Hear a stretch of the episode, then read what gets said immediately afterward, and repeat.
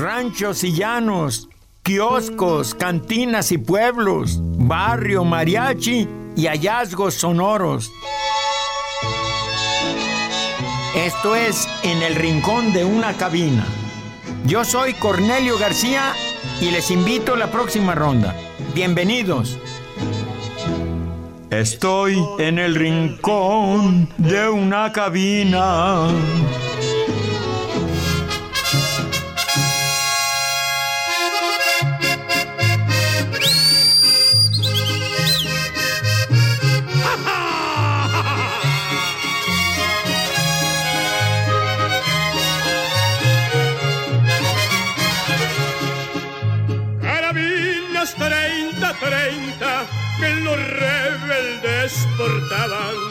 Y decían los maderistas que con ellas no mataban.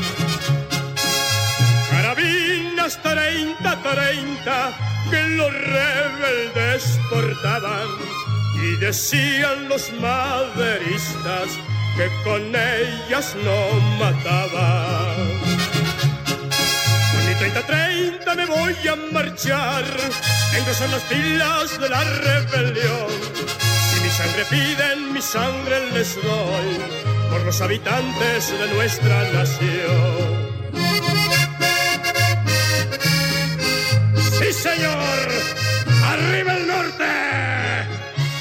¡Viva Francisco Villa! ¡Viva la revolución! ¡Ja, ja!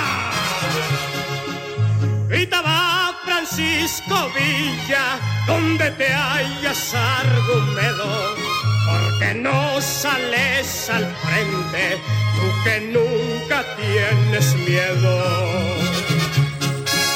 Grita va Francisco Villa, donde te hayas argumedo, porque no sales al frente, tú que nunca tienes miedo.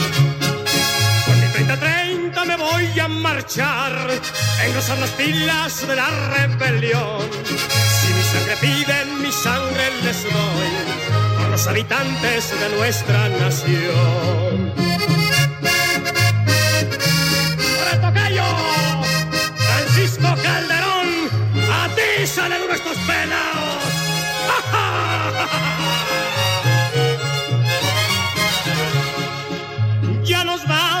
pa' Chihuahua, ya se va tu negro santo. Si me quebra alguna bala, ve a llorarme al campo santo. Ya nos vamos pa' Chihuahua, ya se va tu negro santo. Si me quebra alguna bala, ve a llorarme al campo santo. Marchar, engrosar las pilas de la rebelión.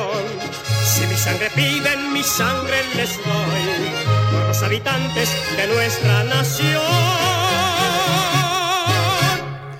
Buenas tardes, queridos amigos. Si me oyen raro de la voz, bueno, pues es que me resfrié recién bañaditos y luego con agua caliente no vayan a abrir ventanas o si van pónganse una bata o algo. A veces la desesperación, ahí, va, ahí voy yo como Adán. No, hombre, pues miren, caí en cama. Pero aquí Perla Padilla siempre es mi brazo derecho. Me trajo seis doctores, una enfermera y miren, ya voy mejorcito. Bueno, pues ¿qué les parece con lo que iniciamos? Perla, buenas tardes. Buenas tardes, maestro. Pues es Voy a presentar también a Pelayo.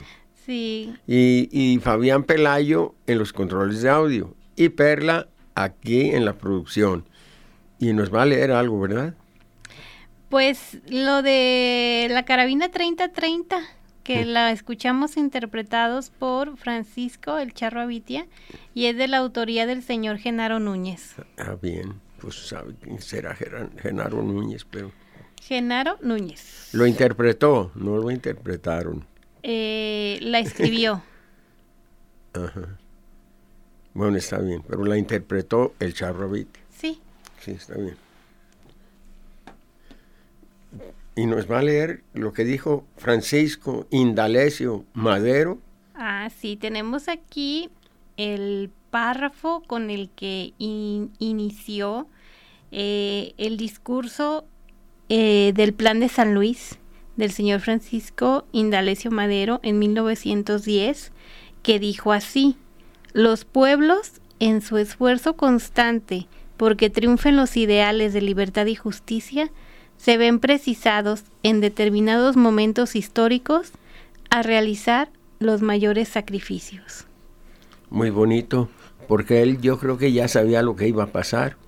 Y aún, sin embargo, como dicen algunas personas, pues aún, sin embargo, no se rajó. ¿Y qué tal los Flores Magón? ¿Y qué tal todas las, todas las personas que fallecieron por darnos libertad?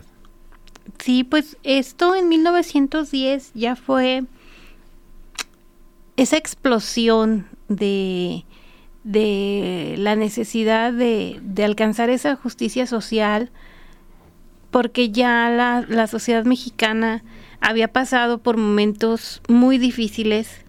Después de la independencia de México, 100 años exactos después, se monta una guerra civil llamada Revolución Mexicana, que fue el primer conflicto armado del siglo pasado. Eh, esto inició en 1910, pero no hay que perder de vista otras situaciones que pasaron, por ejemplo, mm, hay antecedentes de los mineros de Cananea en Sonora en junio de 1906, que también fue una tragedia. Eh, es imposible también olvidar la textilera de Río Blanco el 7 de enero de 1907 en Orizaba, Veracruz, donde estas huelgas que tanto mineros como textileros protagonizaron, hubo saldo de muertos y heridos, ya el país estaba inconforme. inconforme, ya ah, estaban pasando muchísimas, muchísimas eh, abusos, necesidades, calamidades. Eh, recordar también las tiendas de raya famosas donde nunca terminabas de pagar tu, no, pues deuda. Pues tenías que, que comprar a fuerzas en la tienda de raya de los patrones, de los amos. Y, y luego este, pues se te acababa lo que tenías y te iban apuntando, te fío y me lo pagas con trabajo. Imagínate vivir así. Pues el pueblo se hartó también de ser explotado por los, por los meros meros. Yo vengo de familia de agraristas que arriesgaron su vida por tener sus propias tierras. Las que antes les trabajaban a los ricos, a los hacendados, bueno, pues ahora eran de ellos y, es cierto que Lázaro Cárdenas les daba un rifle y cuando envió las armas a San Buenaventura, mi hermano Pancho García, el mayor, tenía 13 años. Oiga, señor, ¿cuántos años tiene su hijo? 13. Ay, le va su 30, 30 también. Como estaba tan largote, bien alto, Pancho García, no, pues le dieron su 30, 30. Y ya de ahí en adelante, pues ya, ya habría que defenderse de las guardias blancas, que los campesinos andaban arando, andaban cultivando sus tierras y de pronto las guardias blancas pagadas por los hacendados, o sea, sicarios, te venadeaban, ni siquiera te mataban de frente ni nada, no. Te venadeaban desde lejos, escondidos y sabes. Y el suelo, y entonces, pues todo eso fue muy feo. Había, cuando firmabas tu compromiso con la agraria, que quería decir que tu vida iba de por medio también. ¿Y a cuántos no mataron allá por mi tierra? Todo, todas estas situaciones que ya fueron post-revolucionarias nos dan una idea de que se combatió, se hizo la revolución, eh, se intervino también la revolución cristera, poquito después de la Revolución Mexicana y fue hasta 1900, a mediados de 1930, eh, con Lázaro Cárdenas, cuando ya comenzaron a repartirse tierras y a, y a empezar a cumplir los parte de los objetivos principales por los cuales inició este movimiento armado. Y es también muy interesante el observar en la historia cómo esta revolución, esta guerra civil, la hicieron los campesinos, la hizo la gente Los del obreros. pueblo, los obreros, eh, que no tenían mucha instrucción militar, sin embargo tenían muchas ganas de salir adelante y de dejarle a, su pa- a sus hijos un México mejor. No, y otra cosa, en los pueblos, en los ranchos, no hay campesino que no sepa disparar una chispeta, un, un rifle 22 o una pistola. Son campesinos y por más pobres que sean, le piden prestado el rifle al primo hermano y ponen unas botellas y a quebrarlas. Entonces sí saben disparar, no sabrán técnicas así como eh, los meros, meros generales, pero sí saben tirar con un arma. Ya los obreros, por ejemplo, de la textil veracruzana, pues Veracruz también es una tierra brava.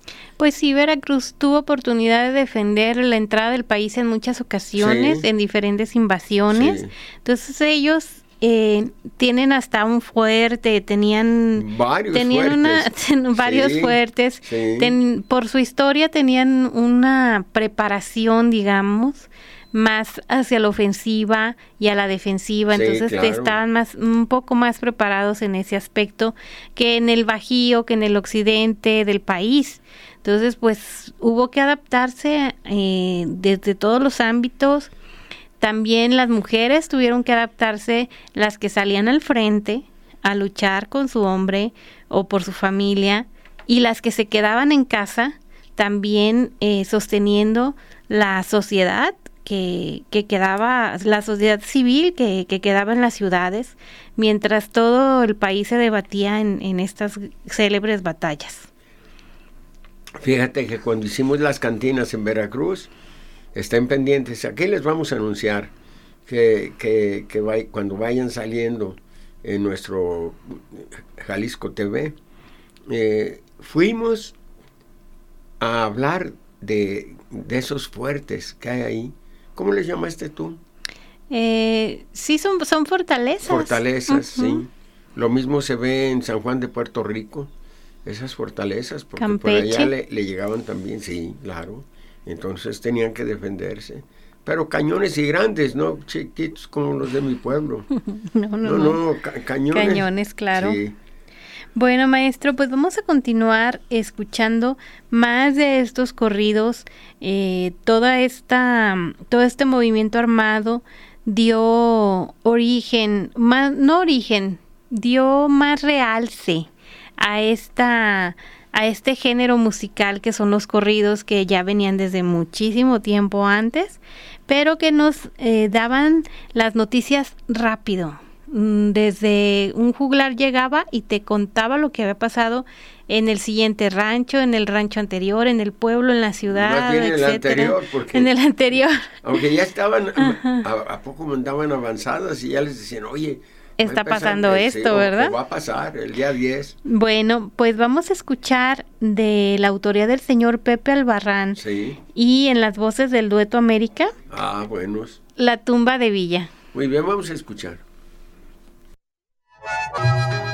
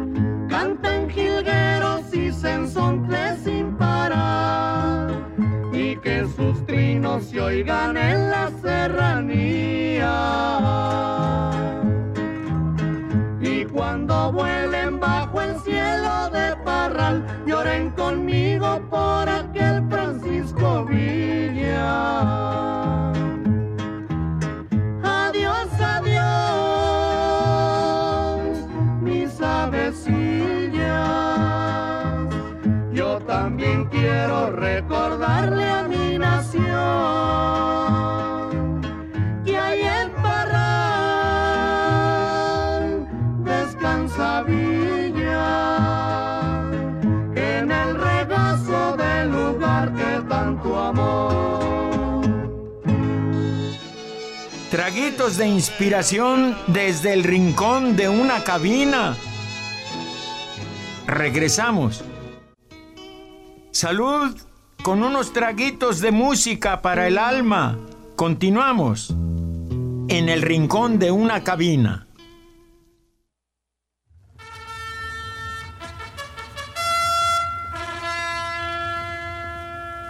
Caballo prieto azabache, ¿cómo olvidarte? Te debo la vida. Cuando iban a fusilarme las fuerzas leales de Pancho Villa, era una noche nublada, una avanzada me sorprendió.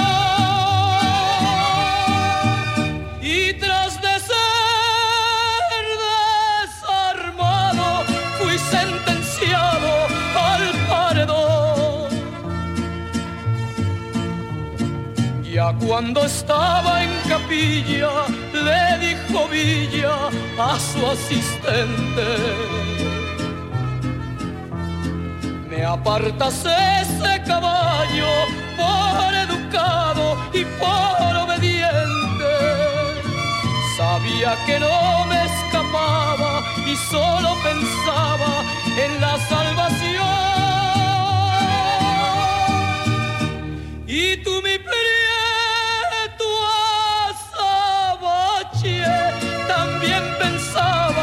igual que yo. Recuerdo que me dijeron, pide un deseo para justiciarte. Yo quiero ser fusilado en mi caballo, prieto azabache.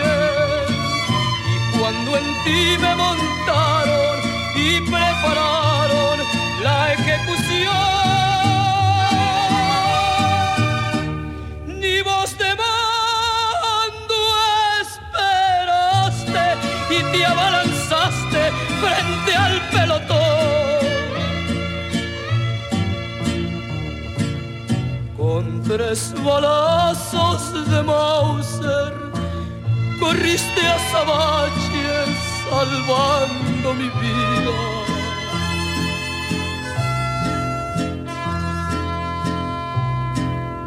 Lo que tú hiciste conmigo, caballo amigo, no se me olvida.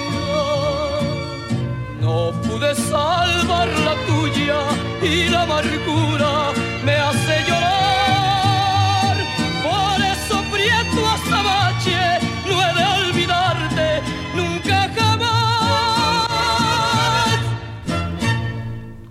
Muy bien, qué sabrosa interpretación de don Gilberto Valenzuela, con ese vocerrón que yo no sé en qué tono cantará, pero llega muy alto en su tesitura y los vibratos, todo tan serio.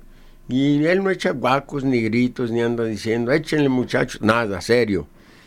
Eh, este, pues, qué, qué sabrosa. Muy bonita interpretación. Y este corrido, El caballo prieto azabache, famosísimo, es de la autoría también del señor Pepe Albarrán. Ay, fue- ese sí es conocido, para que veas. Ah, pues también es importante mencionar que un 17 de noviembre, un día como hoy, eh, fallecía en 1994 ese señor José Albarrán en la Ciudad de México. Sus cenizas reposan en una urna dorada depositada en la iglesia Patrocinio de San José, ubicada en Coyoacán. El Bonito pueblo, bonito pueblo. el señor Pepe Albarrán nos dejó un legado de 400 canciones no o tal vez más. Bueno, Qué entre bárbaro. canciones, corridos, No, no. tenía de todo. Eso es pasión. Así es de que vamos a investigarle un poquito más Sí. para ver si le dedicamos un programa. ¿Cómo no? Y por lo pronto, ¿cuántas otras compuso por ahí? Se Por ejemplo, le compuso específicamente a Lucha Reyes, Todos hemos de Jalisco. Uy, Pues ¿en qué año empezó a componer este Bueno, hombre? él empezó a componer en la década de los 30. Uy, no más. Eh, muy joven, él nació en la ciudad de Cutzamala, Guerrero. Sí. Entonces, eh, desde muy chiquito, él tenía un vecino que casualmente era maestro de música, entonces el niño a los cinco años ya escuchaba y ya sentía la necesidad de también él interpretar eh, pues melodías, ¿no? Sí. Y así fue como empezó y ahí va la historia. Entonces, eh, vamos a, a prepararle un programa especial al, al, al lo- señor se Pepe. Albarrán. ¿Quién iba a creer que él haya compuesto algo que interpretó Lucha Reyes? Sí. Entonces, pues, ¿en qué año nació? No me acuerdo.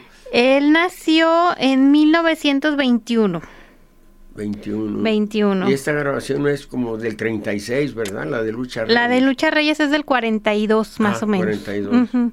Sí, más o menos, 41, 42. Sí. Por ahí va la historia. Entonces, eh, de hecho, cuando ella fallece, él le, le puede mucho, como decimos aquí. Sí, no, pues así y se- se retiró un tiempo de, de componer y todo esto. Entonces, llevaba muy interesante. una su vida. Lleva una relación relación muy- cercana, muy muy, cercana. muy bonita. Sí. Y pues bueno, esa es parte de la historia del señor Pepe Albarrán y sus corridos famosísimos. Y bueno, tenemos también saludos, maestro. A ver, Mire, el señor Sergio Muñoz, me suena. claro, saludos, dice, excelente programa, saludos a ustedes, muchas gracias, y a las familias Rentería de Colotlán y Muñoz de Nochistlán, ambas avecindadas en La Perla, mi tocaya, Sí. La Perla Tapatía. Sí. Pues muchísimas gracias por escucharnos, Sergio, te mandamos un saludote. Abrazos, Sergio. Abrazos.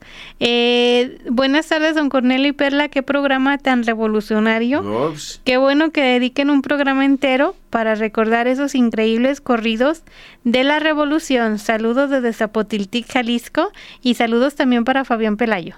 Eso. El Bamba. El Bamba, exactamente. Qué bueno que no. Oye, Y- sí, no sigue. El señor Sergio Pérez nos dice, lo felicito por su excelente programa, que Dios nos lo guarde muchos años para que nos siga deleitando con su excelente trabajo. Saludos cordiales.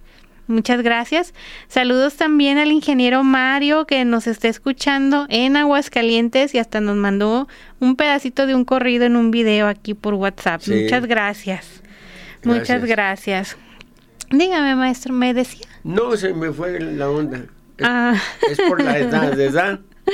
Bueno, es por la edad y porque, bueno, también hay una cosa y creo yo que es importante. Sí.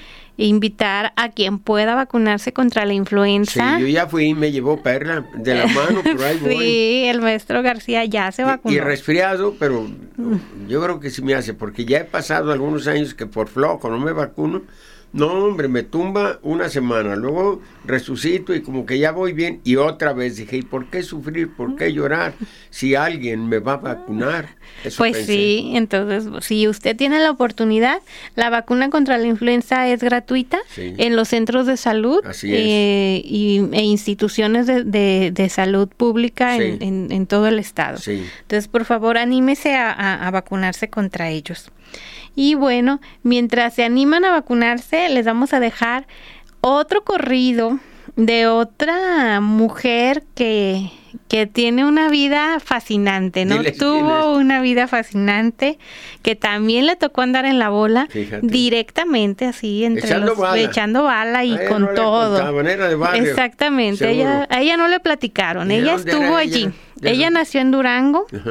Y estamos hablando de la señora Graciela Olmos, la bandida, La bandida. que le decían la bandida porque su primer esposo, dentro de la bola revolucionaria, así le decían el bandido.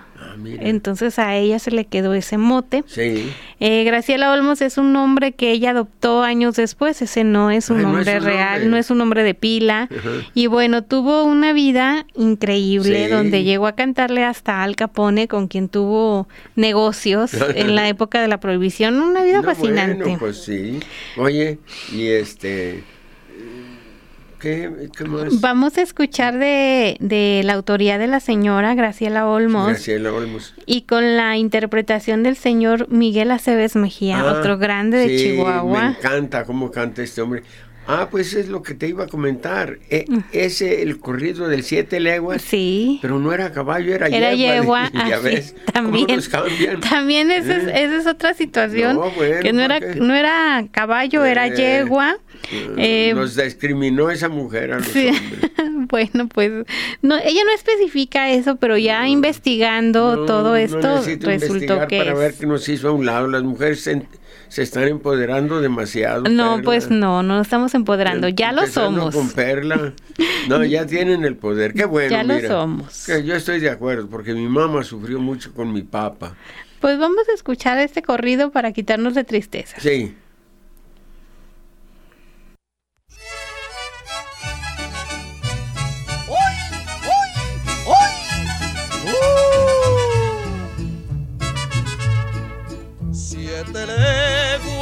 El caballo que Villa más estimaba. Cuando ya pitar los trenes,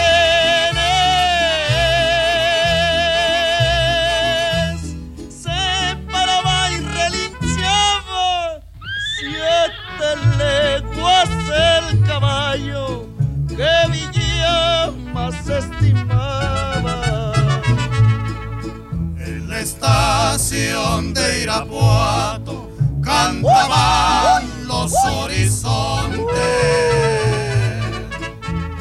Ahí combatió formal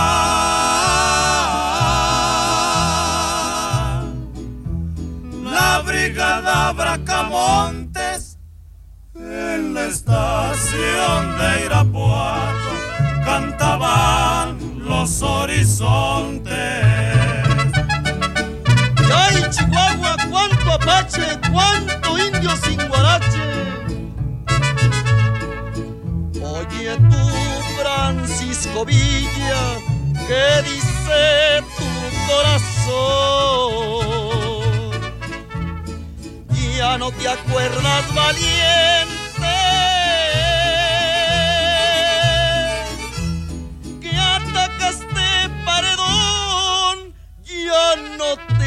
acuerdas, valiente, que tomaste a Torreón. Como a las tres de la tarde silbó la locomotora. Arriba, arriba, muchachos.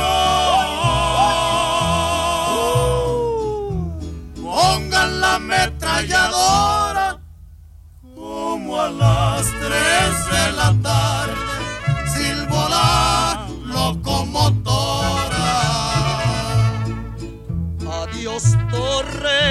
Chihuahua, Adiós torres de cantera. Ya vino Francisco Villa a quitarles lo pantera. Ya vino Francisco Villa a devolver la frontera. Pues no fue la bandida que anduvo con Pancho Villa de chiquilla. Anduvo con los Dorados de Villa. Ah, pero no conoció pero a no Villa. conoció directamente a Francisco Villa, Ah, según hay- lo que se ha Sí, relatado. porque hay un niño en una historia que corrió a hablar con Pancho Villa o algo así. Ah, Víctor Cordero. ¿Ah, sí? Ese fue ¿Cómo Víctor estuvo? Cordero. Y él Es- sí lo admitió ya en las filas. Sí, eh, Víctor Cordero, eh, cuando era niño en la Sí. Ciudad de México y con todas estas leyendas que se tejían a través de estos grandes héroes de la Revolución, como Francisco Villa, Emiliano Zapata, Venustiano Carranza, y los que vinieron después, como el general Álvaro Obregón, y bueno, pues todos los, los subsecuentes, eh, platicaba el señor Víctor Cordero que él era un niño y siempre escuchaba en la Ciudad de México que eh, Pancho Villa te daba tu carabina 30-30 y ya, como ya estabas armado, ya no ibas a tener hambre ni necesidades porque él te iba a proteger. Entonces, como estaban en una situación pues muy precaria, él y su familia, pues él tenía la idea de irse con Pancho Villa para que le dieran su carabina y le y ya su familia no padeciera, ¿no? Entonces, por azares del destino, le tocó ver a Pancho Villa en alguna de las diligencias que el señor hacía cuando ya iba a la Ciudad de México y este tuvo la oportunidad de cruzar palabras con él y pues el señor se le hizo pues le, le- se le hizo muy chistoso, ¿no? Lo que le, lo que le decía el niño y en algún momento de su vida, ya un poquito más grande, porque eso sería más o menos como a los 10 años, un poquito más grande, sí se enroló en las filas de eh, la revolución y anduvo ahí y eso dio pie a que escribiera también con tanta precisión muchos de sus corridos. Entonces sí, el, el señor Víctor Cordero anduvo ahí en la revolución. Oye, pues qué historias, ¿verdad? Sí. Y, y la admiración de alguien que se hace famoso como, como Pancho Villa. Cuando vas a otros países, lo primero que te dicen es Pancho Villa, Cantinflas y Jorge Negrete. También a Zapata lo mencionan. Bueno, a mí me lo mencionaron en algunos Sí, lugares. no, pero eh, en general es Pancho Villa el que recuerdan más. Es como el más mediático. Sí, bueno, pues este. Y le hicieron mucha publicidad también. Acuérdate de esa foto maravillosa donde parece que se va a ladear o a caer al su lado derecho, pero no, está. está Pues es hay, una foto que le hay tomaron hasta muy especial. grabaciones. Eh, Pancho Villa era un enamorado del cine. Eh, cuando le, de hecho, se dice que llegó a cambiar los horarios de las batallas para que hubiera buena luz porque lo filmaban Hasta cuando sabía que de cuando la luz. bueno pues es que el que lo el que contrató u obligó no sabemos a filmar sus batallas pues le decía sabes que es que en la noche no, no se ve nada no, no te podemos iluminar No lo, no vemos no lo obligó, porque eran estadounidenses este, que vinieron. Y si lo haces, si, si tu batalla es de tal horas a tal horas, pues sales mejor. Fíjate. Entonces, se dice que eh, llegó a influir en él esta situación de del cine, accedió a que le filmaran sus batallas, algunas de sus Sí. batallas. No sabemos si también dio alguna entrevista y se haya Yo- quedado creo que sí, ¿por se haya no? quedado ahí en algún carrete de, de estas No, no, personas. pero eso era muy filmaron. importante para que se quedara escondido. Debería de salir y ver su opinión. Ojalá, su ojalá, ojalá y lo hubiera para tener una, conocer su voz Claro, y, y, claro. y su manera de expresarse, de pensar y todo esto, Sí. ¿no? Y bueno, eh, hablando un poco de la historia de los corridos, eh, tengo por aquí algo que, que recopilé para una participación que tuve en Jalisco en la hora nacional Sí. el año pasado. Entonces, después de, del prólogo de, del plan de San Luis, eh, dice, dice aquí, así iniciaba nuestra guerra revolucionaria desde Chihuahua, Francisco Villa y su división del norte, desde el sur, su caudillo Emiliano Zapata, cientos de acontecimientos sucedían en el país en aquellos años de incipiente o nula modernidad. En las comunicaciones fuera de las ciudades principales de cada estado, en aquellos pueblos y rancherías las noticias llegaban volando, no por el moderno telégrafo, carta, ni mucho menos un teléfono, llegaban volando en notas musicales y en voz de trovadores andantes que narraban los acontecimientos cercanos y lejanos y a ese género le llamaron corrido. Así de importante es el corrido, sus historias y sus intérpretes, en esta época precisa de nuestra historia, fue un medio de comunicación confiable, rápido, ingenioso y directo para dar a conocer los hechos acontecidos y mantener al pueblo informado. Los corridos de la época por lo general hablaban de los siguientes temas. Los héroes revolucionarios y sus personajes históricos, las mujeres soldaderas y guerrilleras, los caballos y las gestas heroicas. esto es eh, principalmente el tema de los corridos de aquella época y buena parte de lo que estamos escuchando. Sí, cómo no, pues las mujeres participaron y bien, hasta se iban con sus juanes.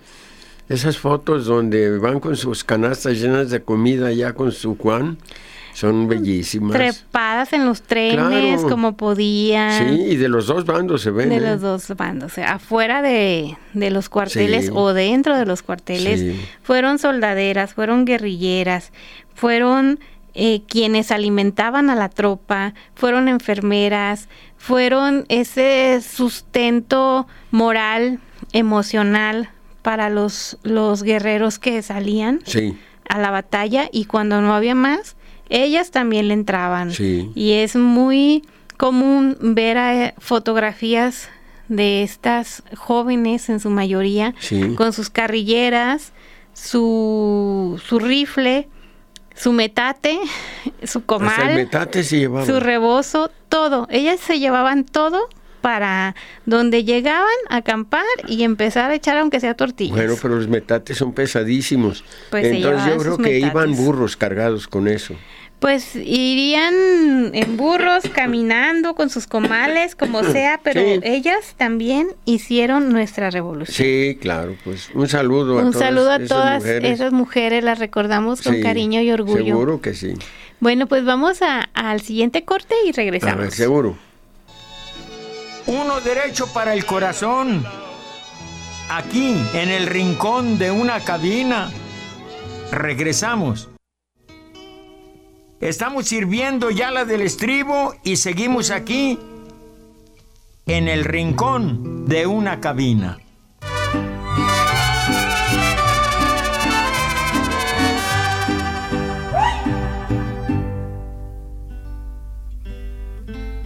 Año de 1900 en el 13 que pasó. Murió Benito Canales el gobierno lo mató. Andaba tienda por tienda buscando tinta y papel para escribirle una carta a su querida Isabel. Dijo Benito Canales saliendo de Villachuato, mejor veré a mi querida que se quedó en Surumuato. Contestó Jesús Ibarra, vete con mucho cuidado Mañana a las 10 nos vemos en Lojo de Agua mentado. Al llegar a Surumuato, su querida le avisó: Benito, te andan buscando, eso es lo que supe yo. Don Benito contestó con sin igual arrogancia: Aunque fueran cien rurales, yo los espero con ansia.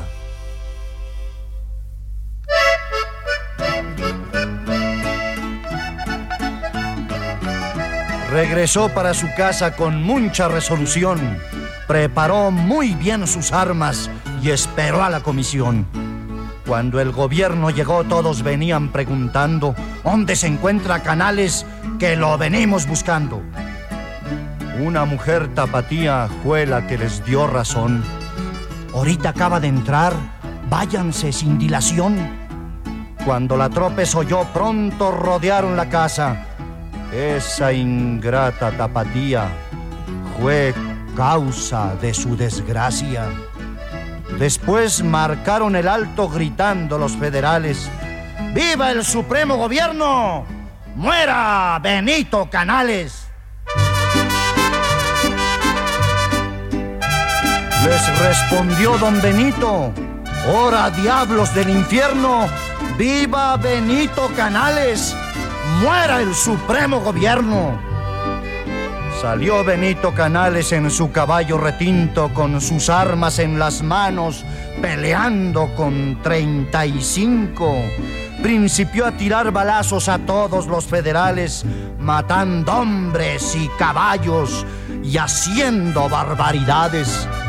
Decía Benito Canales, entren pelones malvados, que yo no les tengo miedo aunque vengan bien armados dijo el padre capellán, yo lo voy a apaciguar, ya no peleen con canales, pues lo voy a confesar. Al pobrecito del padre le contestó el coronel, si no le quitas las armas, hoy mueres junto con él. Se andando de rodillas a encontrar a don Benito. Hijo de mi corazón, apacíguate tantito. Dijo Benito Canales, Padrecito de mi vida, ¿cómo es posible que venga a encontrarme de rodillas? Le contestó el capellán, yo te vengo a confesar. Quiero que dejes las armas porque al fin te han de matar. También deberías hacer un acto de contrición a ver si por ese medio de Dios alcanzas perdón. Se bajó de su caballo todo muy arrepentido. Nomás se puso a pensar en tanto muerto y herido. Para poderlo confesar, primero lo desarmó, le quitó las carrilleras y luego lo confesó. Decía Benito Canales ya después de confesado, quiero pelear otro rato ahora que estoy descansado. Pero el padre capellán no le dejó más decir, hijo, si tomas las armas, yo también debo morir. Le respondió don Benito, por mí no se ha de perder. Por rescatarle su vida ya no haré yo mi deber. Luego Benito Canales dijo al cercano soldado, hagan de mí lo que quieran, ahora que estoy desarmado. Se atusaba y sonreía y le decía a la acordada, soy de puro Guanajuato, pero ahora no valgo nada. Los rurales lo apresaron llevándolo a Surumuato y al despedirse del padre, envió a Isabel su retrato. Luego formaron el cuadro y no quiso ser vendado. A la derecha del padre quedó al fin bien fusilado.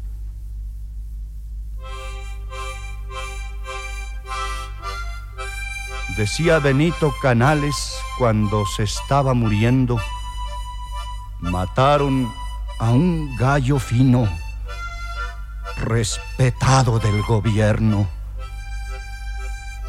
Cuando sus fuerzas llegaron al ojo de agua mentado, ya a don Benito Canales lo encontraron sepultado.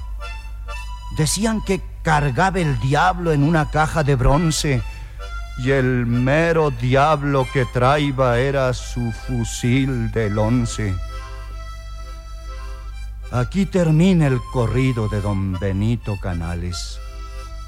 Una mujer tapatía lo entregó a los federales. Ya con esta me despido al pie de bellos rosales. Aquí se acaban los versos de Don Benito Canales. Ya con esta me despido al pie de bellos rosales rosales, aquí se acaban los versos de don Benito Canales. ¿Qué tal? ¿Qué tal, maestro? Bueno, pues tengo aquí una descripción sobre este corrido. A ver, Es bastante amplia, es de una universidad en Texas. no importa, también el corrido es larguísimo. ¿Cuánto Sí, dura? Siete minutos. Fíjate, pues ya casi nos Ya andamos casi nos yendo. estamos despidiendo. Pero no, eso dale salida, por favor, desde Texas. Desde Texas, sí, ¿Qué ciudad? En Houston. Houston, sí. ¿Sabías que ahí está la mayor cineteca con nuestro archivo mexicano de cine? Sí. En Houston está. Por cierto, maestro, el señor Salvador Vargas Pelayo Sí. eh, le manda saludos y que se mejore pronto. Ahí la llevamos. Ahí la Ahorita, llevamos. como ando medio débil, ya me que- quebraba con ese corrido. Sí, es que es muy interesante. Y en, en todo lo que, lo que viene aquí, este, al final nos dicen que a pesar de las discrepancias entre historiadores sobre la vida real de Benito Canales, el corrido todavía cumple con lo que pues es un corrido de bandidos heroicos pre-revolucionarios. Según el corrido, Canales tenía bastante protección de la gente, pues suficiente para andar de tienda en tienda buscando tinta y papel. Canales fue capturado por la traición de una mujer, típico para un bandido, aunque en este caso la mujer traidora no era la amante, la señora Isabel. Pero de todas maneras es una mujer quien tiene la culpa. Si Benito nunca hubiera salido a ver a Isabel, la mujer tapatía nunca habría podido cometer la traición. El corrido también muestra el heroísmo de Benito Canales, pues él demuestra todas las cualidades que se esperaba que se esperaba la gente de un héroe. Primero, le importaba escribir y ver a su amante. Hizo sacrificio por causa del amor. Segundo, luchó solo contra el 40 federales con tanta ferocidad que el coronel de la tropa mandó tocar el clarín. Un hecho muy heroico. Tercero, él mostraba respeto a su religión, a las autoridades de la iglesia y a los inocentes. Él se dio a sí mismo a los federales solamente porque el padre capellán le suplicó a Canales que se entregara y dejara la violencia. Este corrido enseña al hombre de la comunidad las calidades que debe mantener.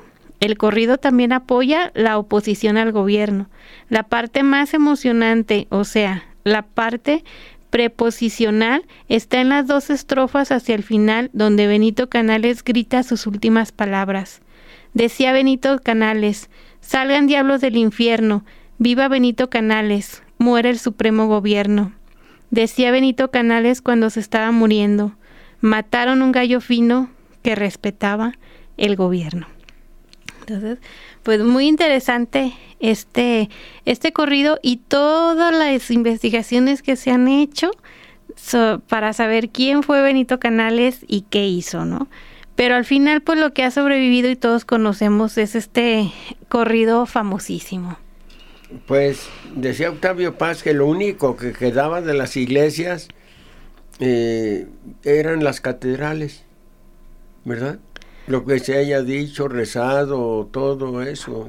Entonces, cuestiones, bueno, pues se iban acabando y ya. Ahora muchas catedrales góticas en la ciudad, en Europa, se están utilizando como, pues como pubs para vender cerveza, para bailar.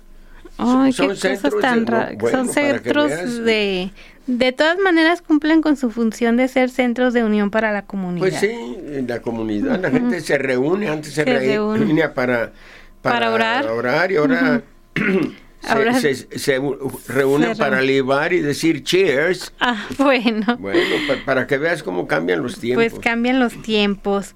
Pues estamos llegando ya a la recta final de este programa Sí. especial. Eh, vamos a comenzar este fin de semana con los festejos de, de esta gesta heroica nacional y eh, pues va a haber su correspondiente puente. Ojalá todo el mundo se divierta, se cuide y nos escuchamos el martes. Bueno, saludos a mis padres. Un, mi padre, mi madre nació en 1902 y mi padre en 1903. sí. Entonces me contaban de las dos revoluciones, especialmente mi mamá que le llevaba un año a mi padre.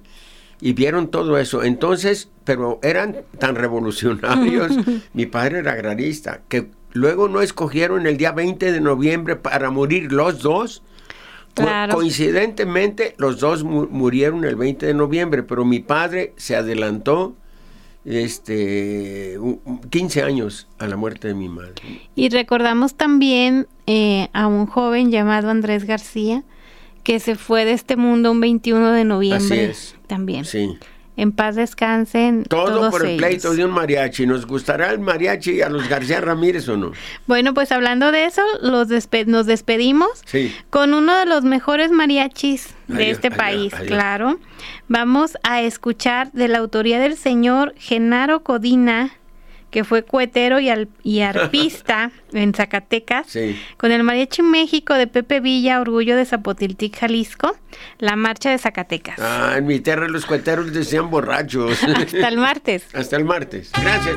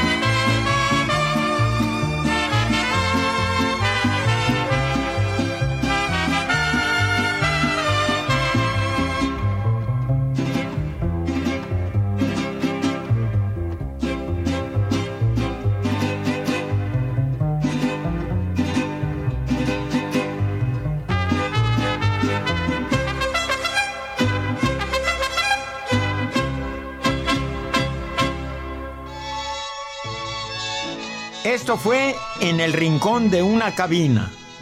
Por hoy se cierra la cabina y los espero en la próxima emisión. Provecho y salud.